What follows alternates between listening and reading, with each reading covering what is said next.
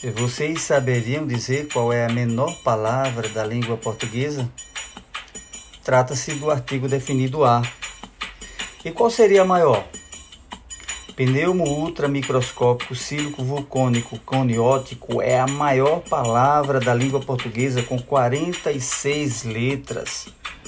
Trata-se de um adjetivo para designar doença que ataca os pulmões, causada pela inalação de cinzas vulcânicas. Portanto, o nome da doença é pneumo ultramicroscópico sílico vulcano caniose. George, o poeta.